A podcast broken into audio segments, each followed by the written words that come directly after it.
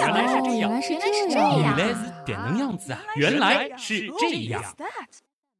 欢迎来到《原来是这样》，各位好，我是旭东。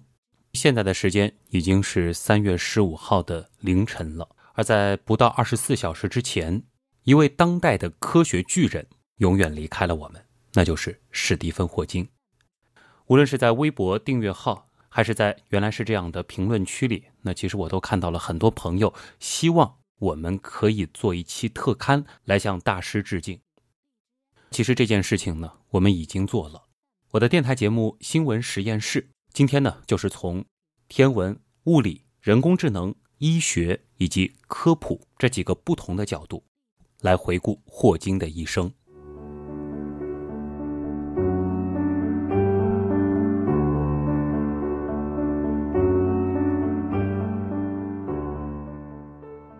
三月十四号是著名的物理学家爱因斯坦的诞辰日，而从今天开始，这一天又多了一重意义。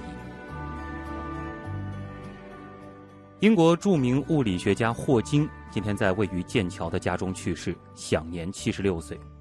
他的子女在当地时间今天凌晨发布的一份声明中说：“我们非常伤心，我们敬爱的父亲今天去世了。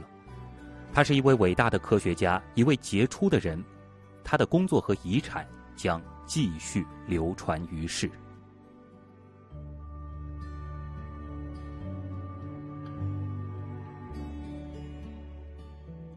霍金一九四二年的一月八号出生于英国牛津，而这一天正好是现代科学之父伽利略·伽利莱逝世三百年的忌日。霍金被誉为是爱因斯坦之后最杰出的理论物理学家。一九七九年到二零零九年担任卢卡斯数学教授，是英国最崇高的教授职位。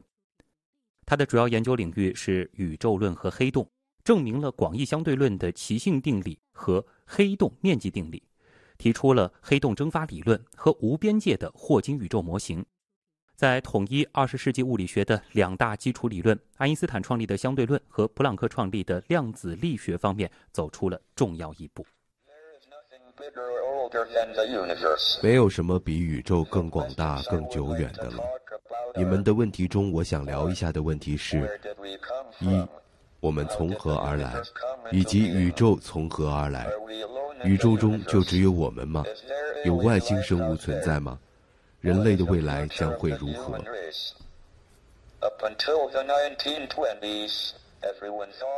大家现在听到的是霍金在 TED 演讲当中的一个片段。就像他在 TED 演讲当中向网友提问的：“我们从何而来？宇宙从何而来？人类的未来又将会如何？”这也是他一生研究和思考的方向。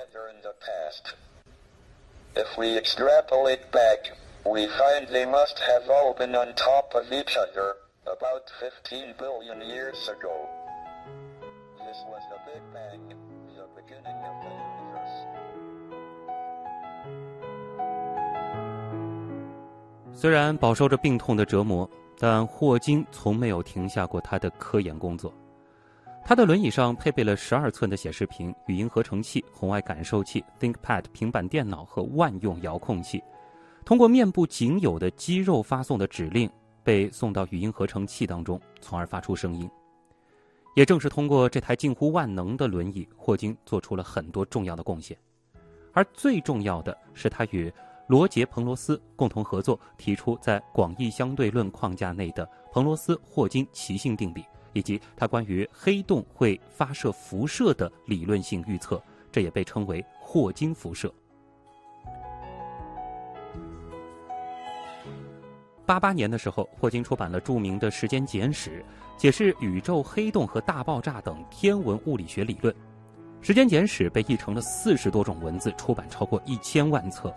当然了，因为其书中的内容极其的艰涩，有一些人呢买回家并不看，因此呢也被一些人称作是读不来的畅销书。二零零一年，又有一部作品《果壳中的宇宙》出版发行，作为《时间简史》的姐妹篇。这本书呢以相对简化的手法以及大量的图解，诉说宇宙起源，也成了很多人的天文物理科学启蒙。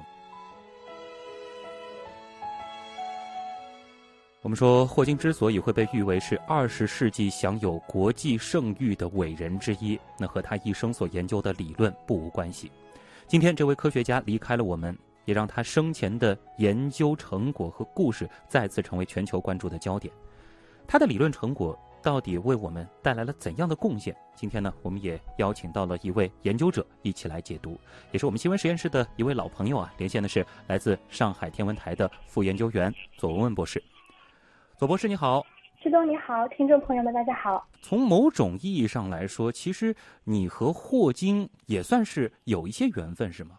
嗯。这个一定要说的话是有的，因为在我读本科的时候，我们学校有一位老师，他就是做黑洞的，而且他做的东西和霍金所做的黑洞理论还很有关系。嗯，当时呢，我就和这个老师做了一段时间的小科研，发现黑洞很有意思，然后也开始阅读霍金的时间简史。虽然那时候其实也不太读得懂，但是我就。立下了一个志愿，我说我将来要读黑洞的专业，要研究黑洞。对。然后今天我就真的在研究黑洞，所以说霍金也算是我寻找专业方向时的一个启蒙者。哦，这里其实也想请你给大家来梳理一下，就是霍金他的理论成果到底是对我们了解黑洞或者说是了解宇宙起了一个怎样的贡献？非常荣幸啊！刚才听到您前面播放的，比如说霍金一面在他的演讲，后面又配上那样的缓缓的音乐。感觉好感伤啊！嗯，不过我觉得能做的最好的事情就是像你今天这样一个节目，我们来回顾一下霍金他做的哪些学术成就。是。那接下来呢，我就是从五个方面来聊一下霍金他的学术成就。太好。一谈到霍金呢，很多人都会想到黑洞。对。没有错。我们先来看一看黑洞，它有两个很重要的性质，我们后面都会谈到，一个叫起点，一个叫做世界半径。还记得？之前和旭东一起做节目的时候谈到黑洞啊，其实任何一个物体它都有自己的一个临界半径，我们把它称作世界半径好了。那么当这个物体它被压缩至这个世界半径以内的话，或者叫临界半径以内的话，那就没有其他的力能够阻止这个物质继续下落塌陷形成一个黑洞。嗯，那么在这个黑洞的最中心啊有一个起点，这个起点呢那里是密度无限大。然后时空弯曲程度也是无穷大，这个是起点，我们记住。嗯，还有个刚才说的这个临界半径，我们把它称为世界半径。嗯，那么霍金做的第一个贡献就是他联系了黑洞的起点和我们整个的宇宙。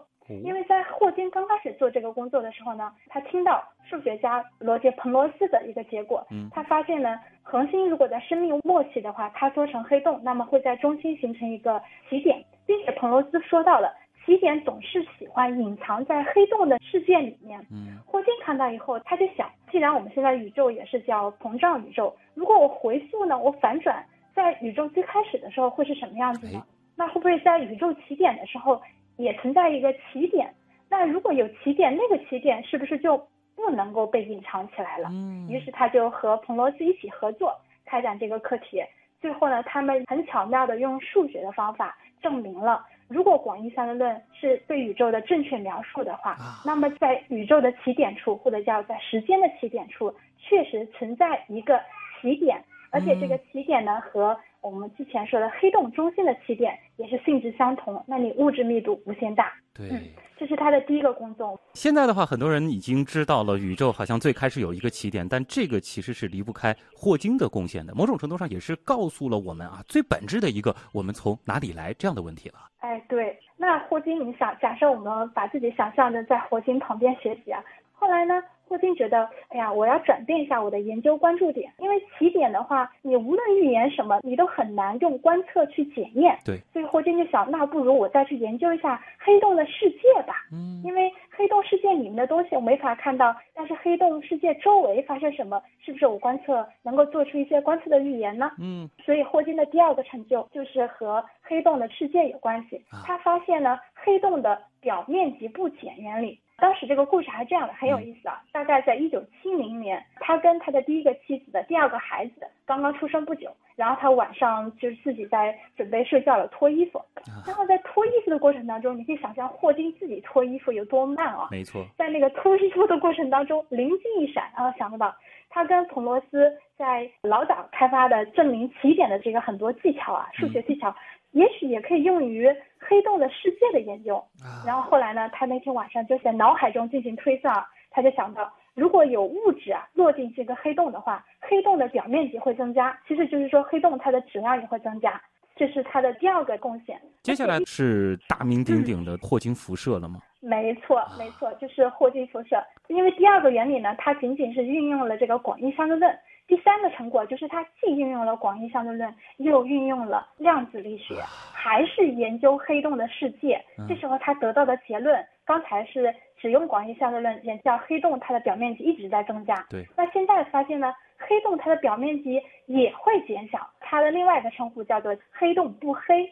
呃，具体来说是什么一回事呢？就是他发现呢，在我们的宇宙当中是真空嘛，嗯，但其实真空是不空的。这个是量子力学告诉我们，真空当中其实每一个微小的部分都包含了很多的能量。嗯，那么这些能量呢，你可以在很短的时间内，这些能量呢可以变成一对粒子对，然后在很短的时间，有多短呢？叫普朗克时间，嗯，就是十的负四十三次方秒之内，它会快速的湮灭掉。嗯，那我们想想，假设我们有个黑洞，在黑洞世界周围。那那也是真空的。如果在那个地方突然也有一对这个虚粒子对产生，可惜呢，还没等它湮灭掉，就有一个粒子被黑洞给抓进去了，就到了这个世界里面去了。那么另外一个粒子就没有同归于尽的对象了呀，所以它就只好带着一半的能量逃出去了。那你想，如果有很多对这样虚粒子，它带出去的能量不就是黑洞自己的这个质量或者它的能量吗？没错，所以就相当于是黑洞它也会辐射出这个能量，黑洞它也会失去质量，也就是说黑洞它也会不断的本来以为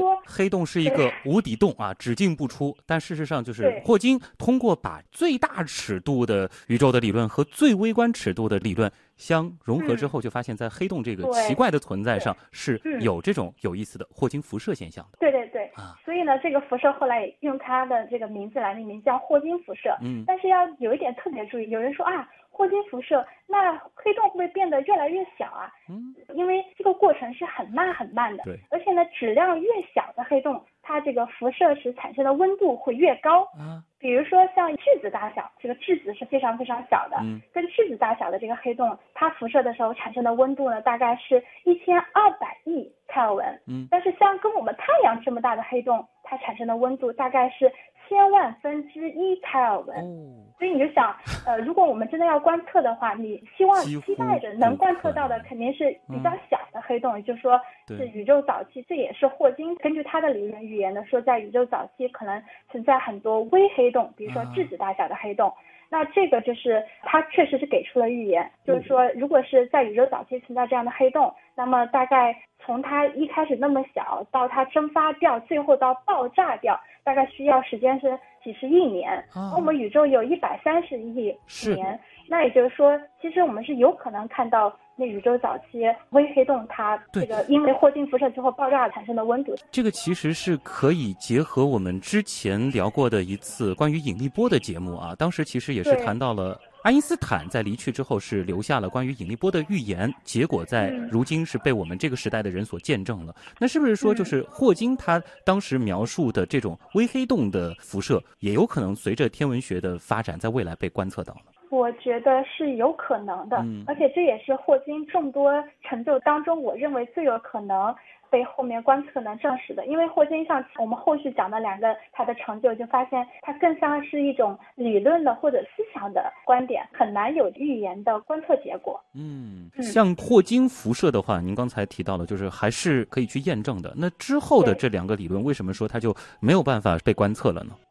嗯，因为比如说我们后面讲的这个两个理论，嗯，都是在探讨宇宙了。它的第一个成就是探讨宇宙的起始，仅运用了广义相对论。第二个理论探讨的是黑洞的世界，它运用了广义相对论，发现了黑洞它是质量或者表面积是增加的。第三个是既应用了广义相对论，又运用了量子力学研究黑洞的世界，发现了霍金辐射，也就是黑洞的表面积也会收缩。第四个他就想，其实我们也可以很顺其自然的想，那我可不可以？既加广义相对论，又加量子力学来研究一下宇宙的起始，哎，他就这么做了。做了发现，结果呢，他就提出了一个叫无边界条件的假设。嗯，那么什么叫无边界条件呢？我们可以举一个例子，如果说我们的宇宙像黑洞的内部一样，是一个，比如说我们把它想象成是一个封闭的时空，嗯，然后宇宙膨胀理论，我们喜欢用气球来比喻，嗯什么意思呢？我们可以把宇宙比成是一个气球的表面，OK，然后呢，从宇宙大爆炸。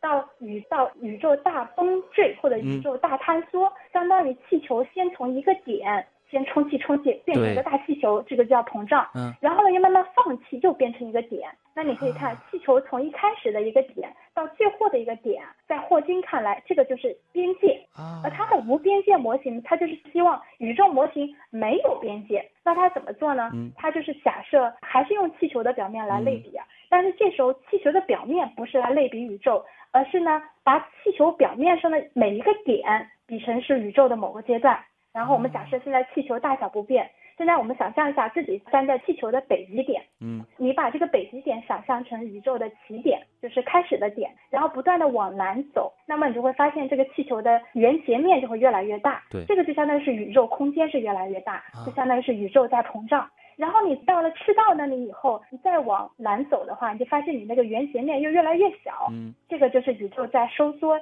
直至最后的崩溃或者叫崩坠。这个模型的话，在霍金看来，它就是一个自持的、没有边界的模型。宇宙从起点到后面，就是你从一个气球的比较窄的地方，慢慢走到宽的地方，又找到窄的地方。当然，这个的话，其实可能是需要听众们有一点抽象思维的能力啊。它既有就是拿平面来比喻空间的一个概念，也有去比作时间的一个概念啊，是需要把很多的东西全部融合在一块儿去想象的。但是，其实如果用数学来表达的话，可能会更让一些有数学基础的朋友能够理解，是吗？嗯嗯，是的。但是霍金他自己也强调，他这种无边界的条件其实只是一种猜测。他这种猜测呢，我个人觉得它是源于量子力学的一种思路和广义相对论理论的一种局部综合。嗯。然后他最后呢，基于他这种条件的假设呢，他对宇宙本质给出了一种他的猜想吧。他就是觉得。就好像我们平常说原子、原子核，然后电子围绕着原子在运动。那么电子其实是有各种各样的可能处于原子周围的各个地方。嗯。但为什么电子就处于那样一个轨道呢？量子力学给出的解释是说，哎，它位于那个轨道的概率是最高的。霍金呢，他就基于这种思路啊，也引入他的无边界条件假设以后，给出一个想法，就是说宇宙其实是可以以各种不一样的弯曲程度存在，但是这种某种弯曲程度的宇宙呢，存在的概率会更大一些。也就是说，我们今天所在的这样一个宇宙，也许也是众多可以存在的宇宙当中的一种可能，而且这种概率会更大一些。这样子看来的话，可能如今我们看到的很多科幻电影所探讨的宇宙到底是什么样的，有一些就是从霍金他提出的一些理论当中生发出来的了。今天其实我们首先是请左文文博士给大家介绍了霍金留给我们的一些学术遗产，回顾一下会发现还是非常的丰厚的。那这里其实就引出了一个小问题，也是很多人会觉得这个是不是霍金一生的一个遗憾，就是他为什么从来没有赢得过诺贝尔奖呢？嗯，刚才我们都已经聊了四个了，你可以看到，除了第三个，比如说像霍金辐射，他提出了一定的观测预言，可以让我们最后用观测结果去证实它。其他的成果呢，更像是基于理论或者基于数学得到的这种猜想。那么你可以看到获得诺贝尔奖的很多成果，如果是理论的话，那么它一定是基本上是得到了观测的证实或实验的证实。对，所以这也算是霍金的一个遗憾吧。嗯，如果后续真的是比如说通过伽马射线的观测，我们看到了微黑洞的因为霍金辐射以及后面的这个微黑洞的爆炸的话，那我觉得就差不多达到了诺奖的级别了。明白了，就是说科学它本身就是这样，理论啊看上去再严谨，但我们还是需要观测或者是实验的结果来证实，或者是反复的进行证实。是的。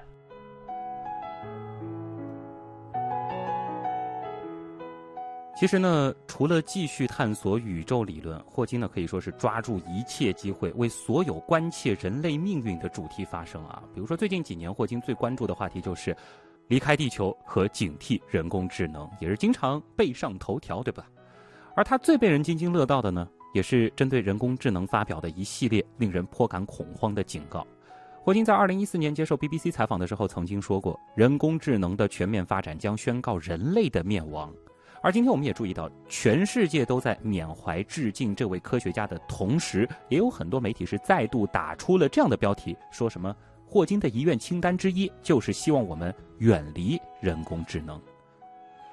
二零一六年的十月十九号。剑桥大学利弗休姆未来智能研究中心成立，霍金曾出席落成仪式，而且在当时还发表了演讲。那么，联系到此前他警告人工智能蕴含危险的各种言论，这个举动曾经在当时啊是让外界颇感意外。这里其实是带出了这样一个问题，那就是霍金他到底是不是真的在反对人工智能？人工智能的发展究竟是造福人类还是毁灭人类呢？接下来的时间啊，我们再邀请一位老朋友来聊一聊 IT 专家龚猛。郭某你好，主持人好。近些年呢，其实他经常是被头条，又或者呢是他的一些言论引起了普通公众的关注。比如说啊，他有一个非常有名的事件，就是曾经在演讲当中说过，强大的人工智能的崛起，要么是人类历史上最好的事儿，要么是最糟的。那也想问一下啊，因为你是 IT 界的人士，就是从你所了解的情况来看，他的这个观点背后主要是要表达一种什么样的意思呢？呃，我们首先来说一下霍金先生的这个观点。他这个观点在从一四年到一七年这样很长的一个时间里面，他在不同的场合被不同的媒体提起。嗯，他都是在同一篇讲稿的基础上，然后根据整个就是说 AI 的发展，然后可能有一定的修改。但是所有的媒体都只关注了什么呢？都只关注了霍金先生所说的所谓的 AI 有可能会毁灭人类这一点，而没有关注他讲稿里面的其他内容。嗯。首先，我们要说一下这个讲稿的全文。读过全文的朋友可能会知道，霍金先生首先他所定义的 AI 呢，不是我们现在面对的 AI，它叫 full humanity，就是完全人类化的 AI 啊。这个和我们当前所见到的这些 AI 都完全的不一样。那么，霍金先生定义的 AI 有一个现在的 AI 绝对不可能有的特征，就是它可以进化，就是 evolution。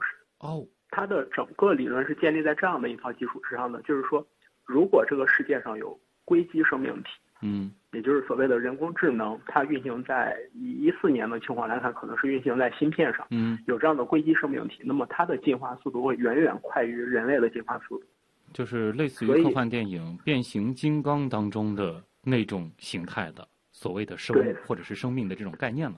对，所以很可能在不到一百年的时间里，他们就可以达到或者超越人类所能理解的水平，就是他们所拥有的知识是人类所不能理解的啊。那么那个时候，应该就是整个人类作为一个物种的一个末日了。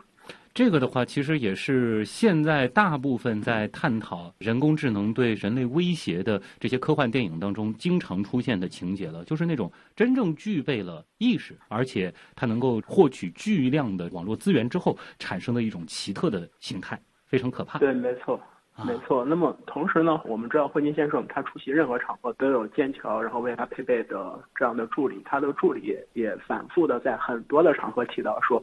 这样的 AI 和当前我们人类所开发的 AI 是不同的，嗯，所以就是引出了霍金先生所提到的第二点，就是包括去年十一月份在剑桥的前瞻性研究会议上，他一再的提到，他非常的开心，就是说剑桥大学这样的一个所谓的人工智能实验室能够帮助英国，能够解决更多的问题。就是说，他本身其实并不反对当下的这种。人工智能技术的发展，他担忧的是那种形态的，目前还属于科幻范畴的人工智能。没错，那其实某种程度上来说，它也是一个实实在在的人工智能技术发展的受益者嘛。对，没错，包括我们都知道它著名的这样的一套智能的语音录入系统，对，包括它的轮椅，这些都是由他的好朋友，他剑桥的校友帮他结合很多很多公司的资源帮他做出来。嗯，那这里可能我们需要进一步展开一下，就是说我们现在所使用的这套人工智能的系统，包括之前龚猛也在节目当中和我们聊过很多次的，就是各种各样层出不穷的这种新的算法，包括各种各样的神经网络，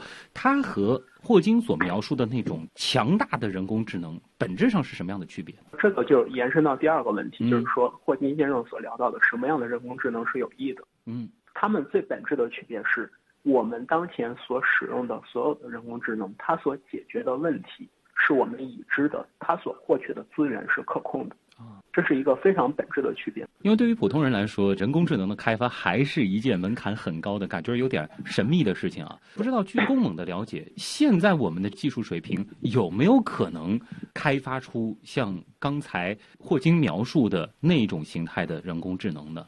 是，呃，我们当前所开发的任何人工智能，它的计算能力是有上限的，而且这个上限是已知的。它可以用一个公式来描述，由 MIT 的前数学数学系的教授开门的这样的教授，他给出了一个公式，这个公式可以描述图灵机下数据挖掘能力的上限。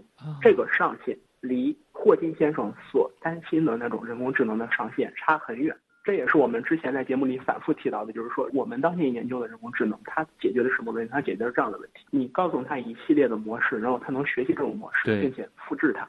但是，就是霍金所担心的。那种能够自我进化的那种人工智能，到现在为止我们还没有看。其实我们现在看到了越来越多的人工智能，它可以去阅读一些书籍，去提取一些信息，或者可以分析图片。它知道这张图片上的人实际是在完成骑自行车这样的动作，但并不是说这样子的人工智能，它通过不断的学习，逐渐逐渐就能够自己发展出意识。这个在计算能力这件事情上面，本身其实也对它做出了一个限制。没错啊。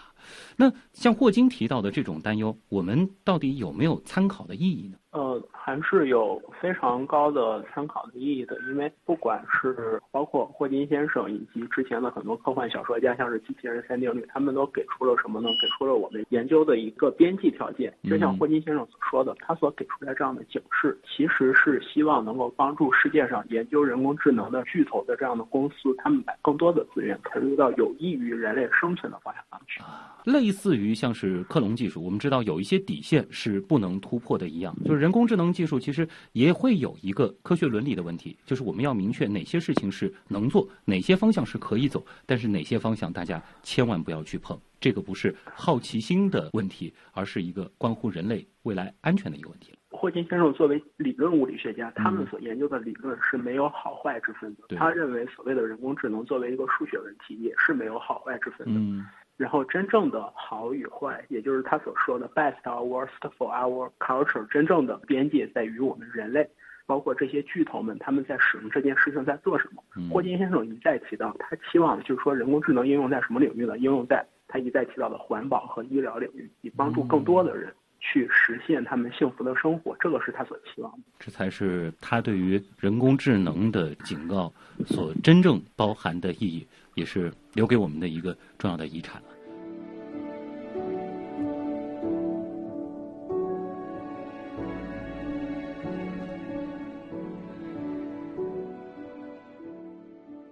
今天呢，霍金去世的消息可以说是瞬间刷屏，而很多根本不喜欢物理学、不关注天文学的人，也都在缅怀和致敬这位大师。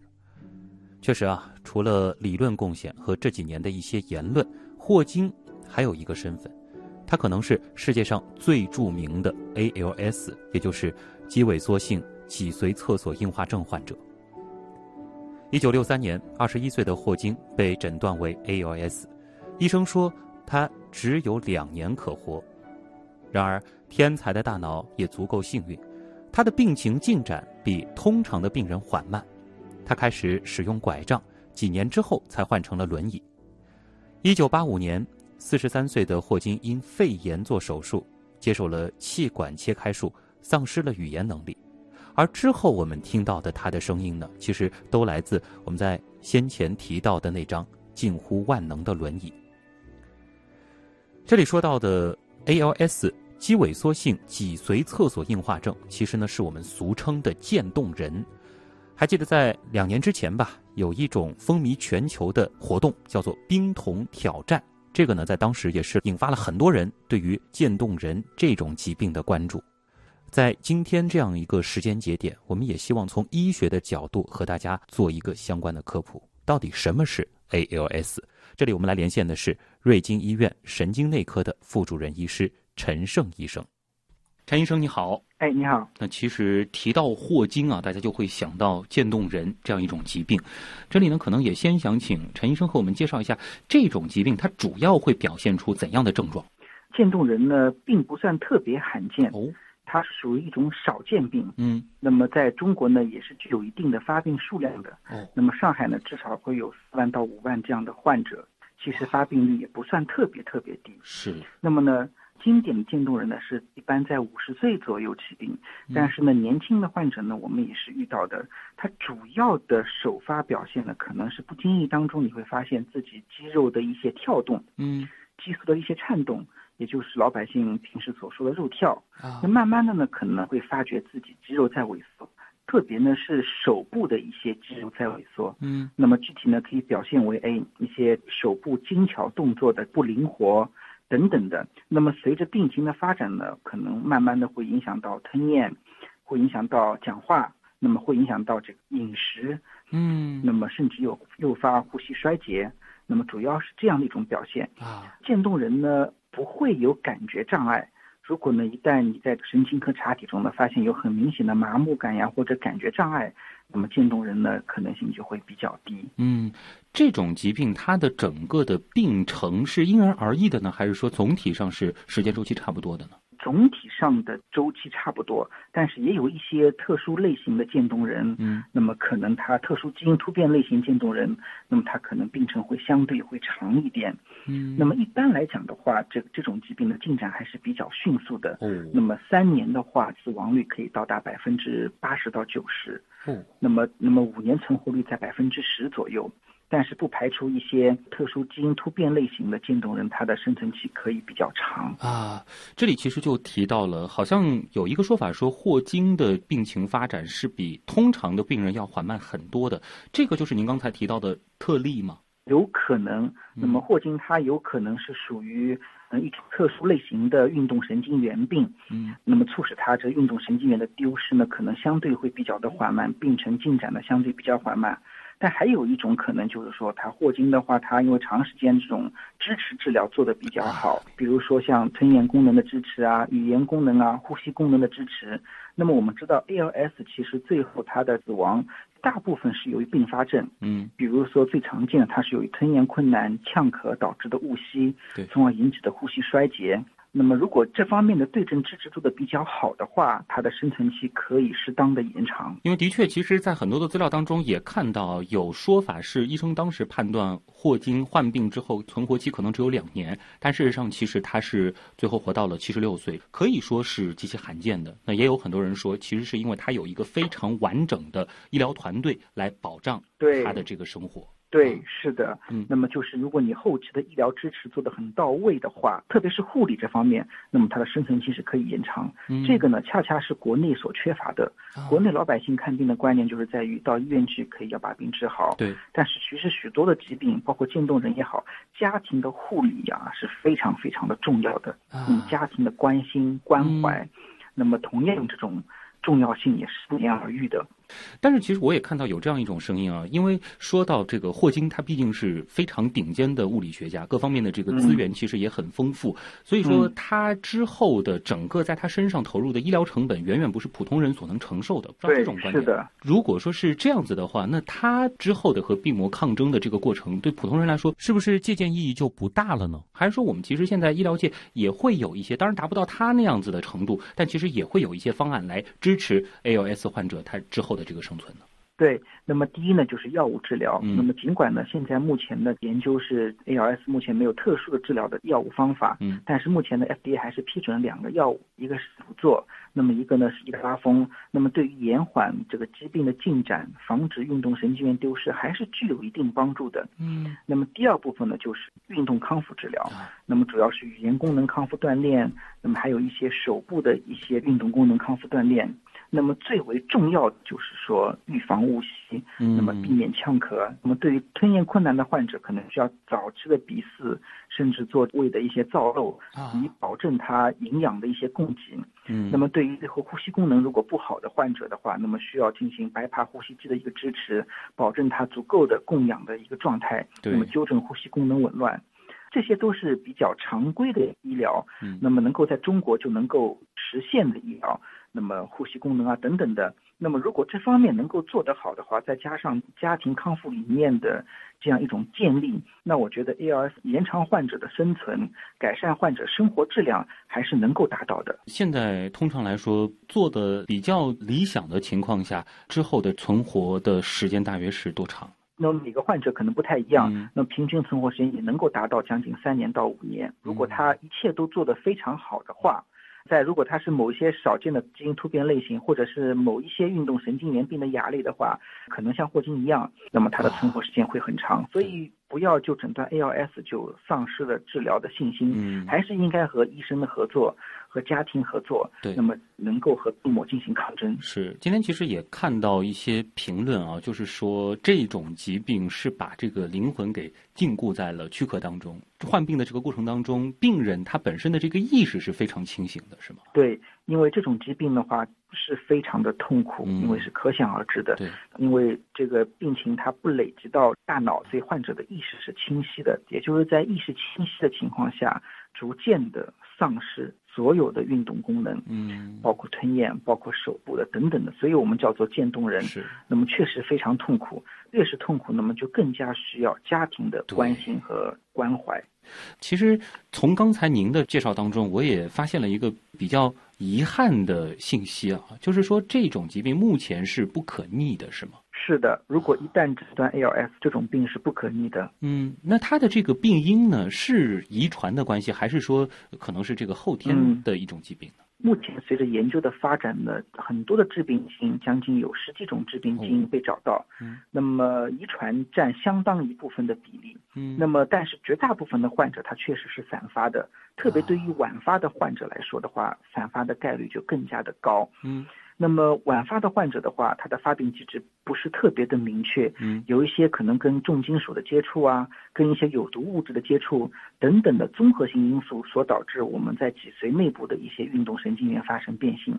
那么有一些早发的患者呢，那么可以是跟基因关系比较密切，特别是有家族史的。所以就是对于这种疾病来说，我们要谈预防也是比较困难的，是吗？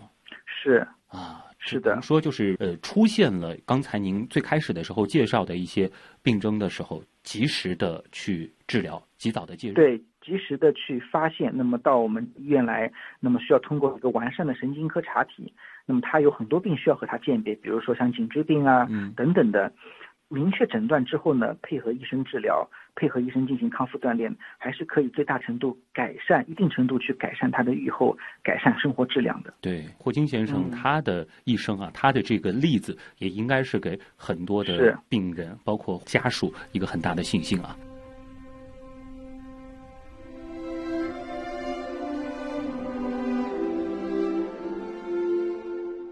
虽然身体被禁锢，霍金。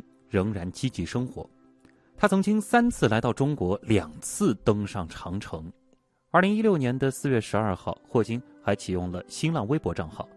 当天上午的十点十二分，他发出第一条微博，开始了和中国网友的交流。一天内，他就收获了两百万粉丝。实力证明，知识才是碾压一切的力量。两年间呢，霍金是共发布了二十条微博。而生前他发的最后一条微博是在去年十一月二十四号回复 TFBOYS 成员王俊凯的提问。王俊凯在视频当中向霍金提了两个问题：首先是如何为探索外太空做准备，以及如何保护中国的传统文化。霍金在回复当中希望，当人类追求科学以及其他创意时，好奇心和自信可以延续下去。而截止到今天晚上的七点。史蒂芬·霍金的微博粉丝数已经超过四百六十六万。另外呢，霍金本人其实也曾经在不少的美剧和电影当中有过客串。星际迷航：下一代，这是美国派拉蒙影业一九八七年出品的科幻电视剧。在这部电视剧里，霍金客串扮演了自己，他与牛顿、爱因斯坦和人形机器人 Data 一起打牌。如此彩蛋令许多观众惊喜不已。毕竟，两个世纪最伟大的科学家齐聚一堂的景象并不多见。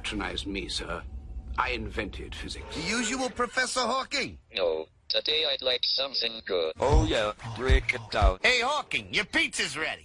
动画片《辛普森一家》，这是美国电视史上讽刺喜剧及动画节目的常青树。无数大牌明星、政要曾在剧中拥有自己的角色。在《辛普森一家》从第十季到第二十二季中，霍金就多次以动画形象在片中出现，并亲自为自己配音。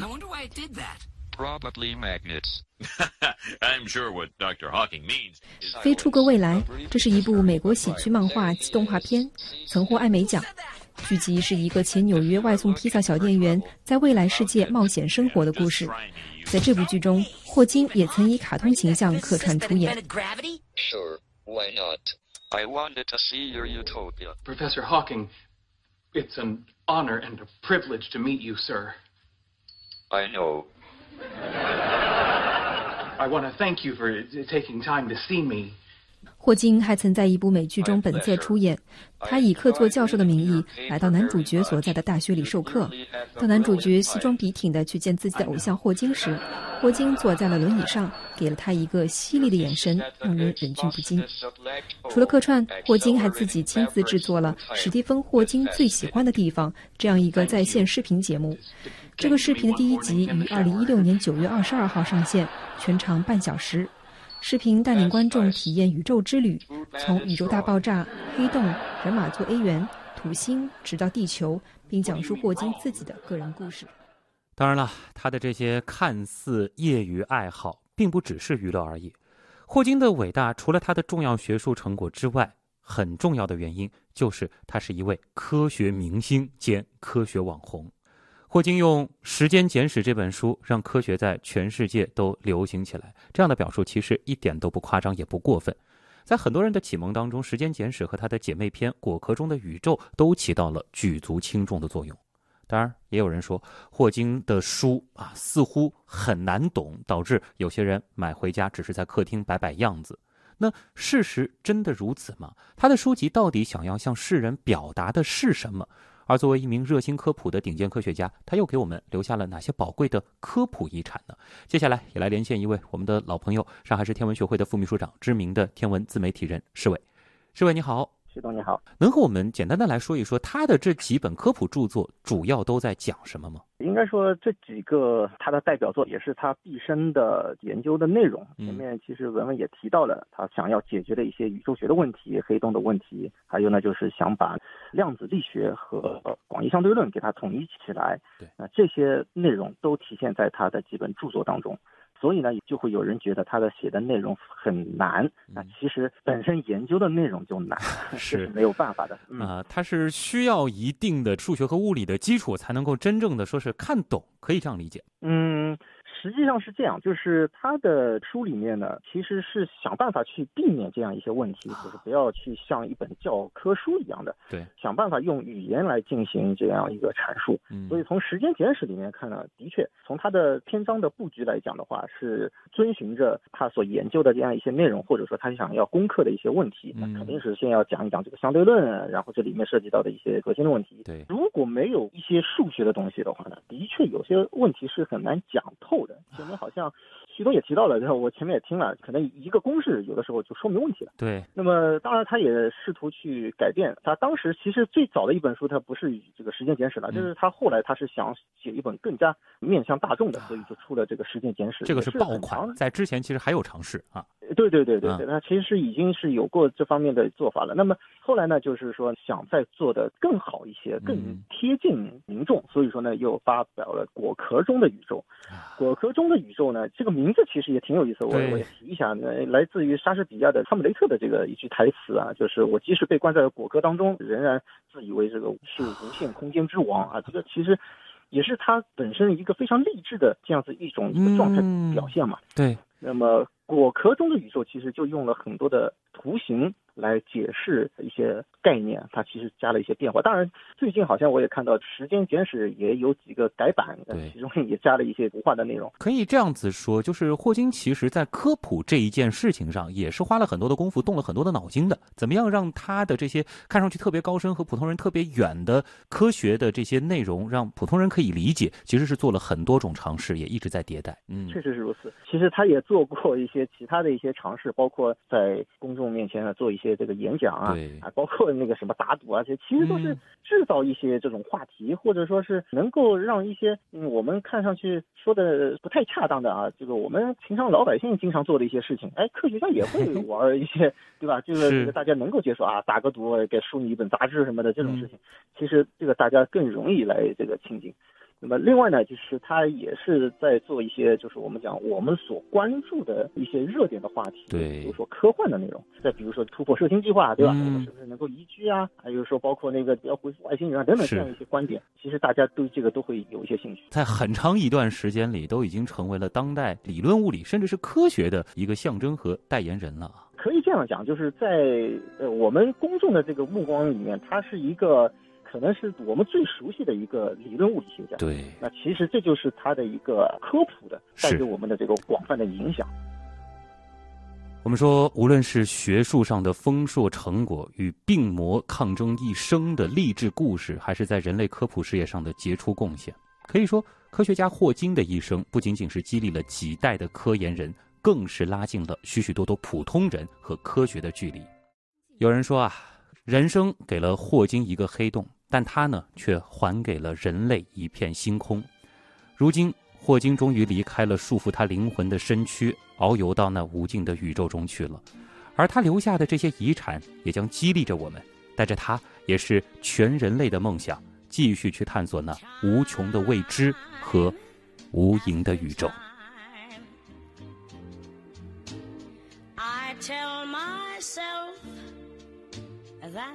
让我们再次向这位伟大的科学家史蒂芬·霍金致敬。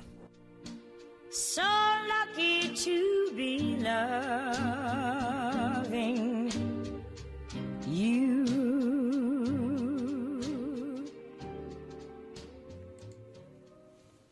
其实，在这不到十四个小时的时间内，我个人参与的对霍金的缅怀和纪念节目呢，还不止。